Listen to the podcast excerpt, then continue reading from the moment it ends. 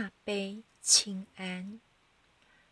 中华圣母一生沉默寡言，甚至最后逐步出户，没有著作文字经典。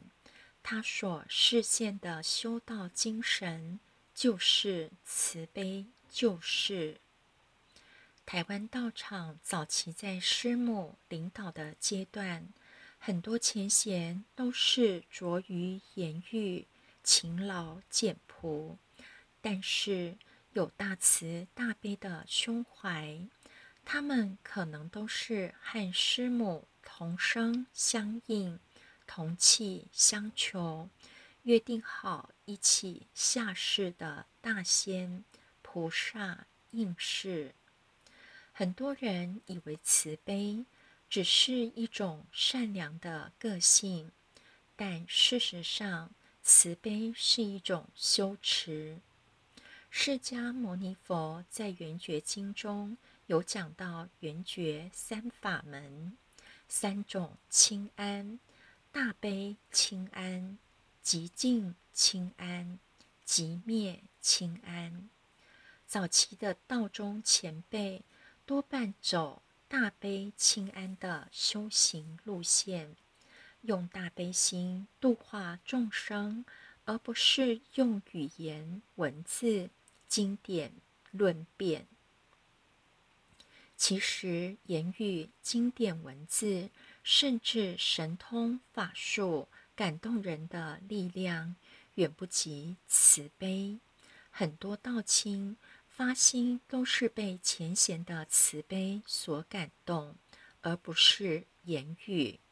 言语的感动力是肤浅的，真正无私的爱、无私的慈悲，才能穿透人心肺，产生永生难忘的感动。因为前贤的慈悲，而对道产生向心力。在心中刻下永难磨灭的认同感。师母归空后，老一辈前贤承续了这种人风，成全了许多道亲。但随着前辈一个个归空，这种人风渐渐的消失了。菩萨的爱。不同于众生的爱，爱有什么稀奇？谁没有呢？只是凡俗人的爱很自私，有的爱很暴力，有人的爱令人觉得要远离。善良人的爱则充满无奈与无能为力。要去爱人，每个人也都会。只是有人爱得很痛苦，有人爱得咬牙切齿，属于人的爱呀，都是爱恨交织，充满各种复杂的情绪。但是菩萨的爱就完全不同，菩萨的爱没有要从你身上获得相同的回报。也不是因为你和他之间的关系或条件而爱你，而是无条件、无目的，纯粹希望你好。所以大悲清安，并不是随随便便就可以修得成，不是心里想着去关心别人就可以成就大悲清安。每个人，包括道亲心中都有爱，有慈悲，但是，一般的爱和有道有觉的慈悲是不一样的。当我们去爱众生，会为众生的苦、业障而感觉到痛苦、担忧、苦恼、不知所措。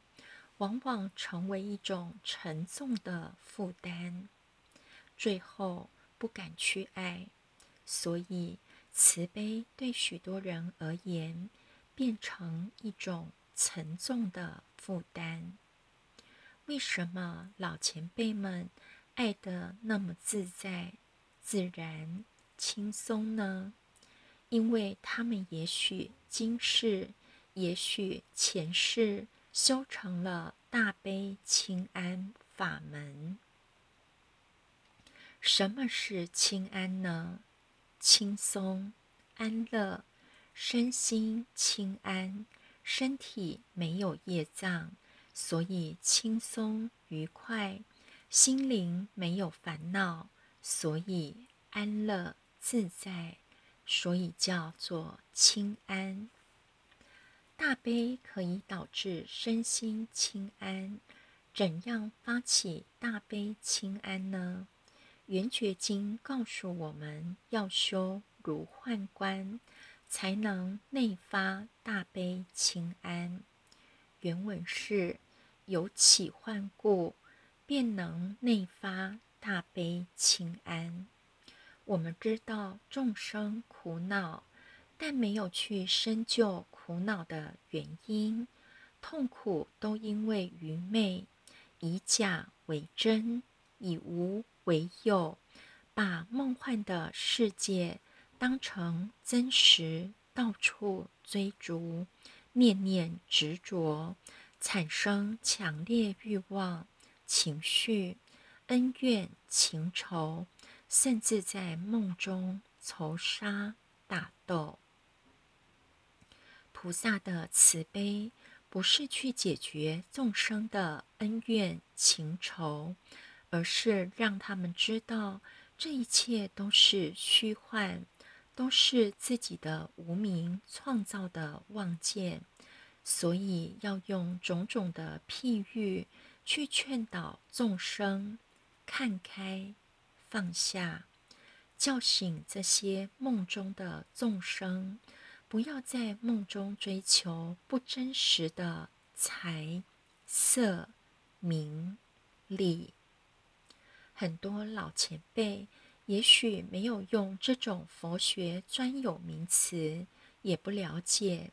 一切有为法，如梦幻泡影，但是他们一生都淡泊，不追求世间福报。人生观就是肉体是假的，道才是真的。心中有看开放下的实际体悟觉受，所以他们能有。感动众生的菩萨的爱，因为他们早已修成大悲清安这种人生观，不是他们学习，而是他们的性格。乐也是梦，苦也是梦，所以成全道清就只是教大家，世间一切都是假的。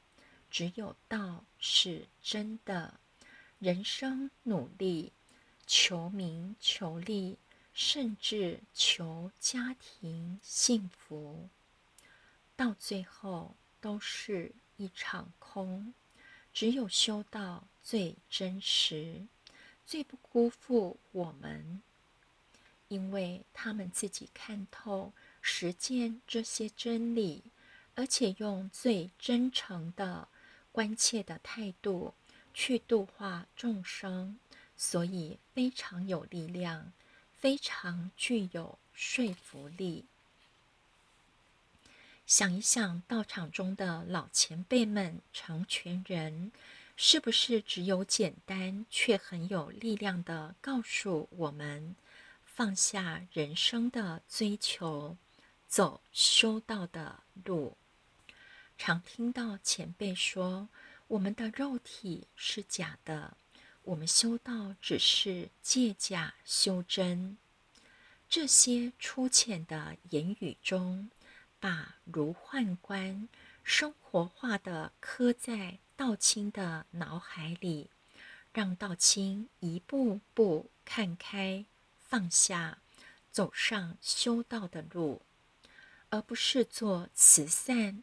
救济贫穷，听众生倾诉烦恼，直接教众生看开人生如梦，放下恩怨情仇来修道。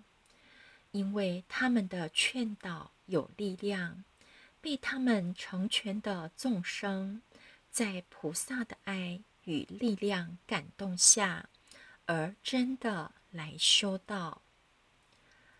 这种爱与慈悲，就不像凡夫俗子的爱，终于成为沉重的负担。相反的，付出无限。源源不绝的爱与关怀，却毫无痛苦感，因为身心清安，这叫大悲清安。这是早期道场许多前辈的修道风格，真诚的关怀，菩萨的关爱，他们就这样修道成道。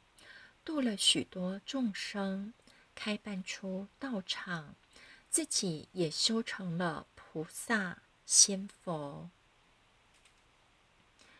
两位成道菩萨的实力，举例而言，天本道场的领导点传师三点传师归空到现在十年了，十年间不断。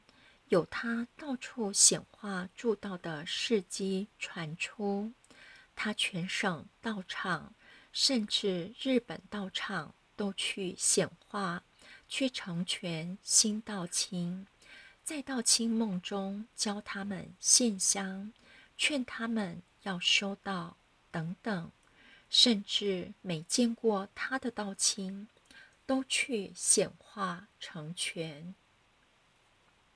最近归空的天律老坛主也是一样，还没归空就开始去托梦显化。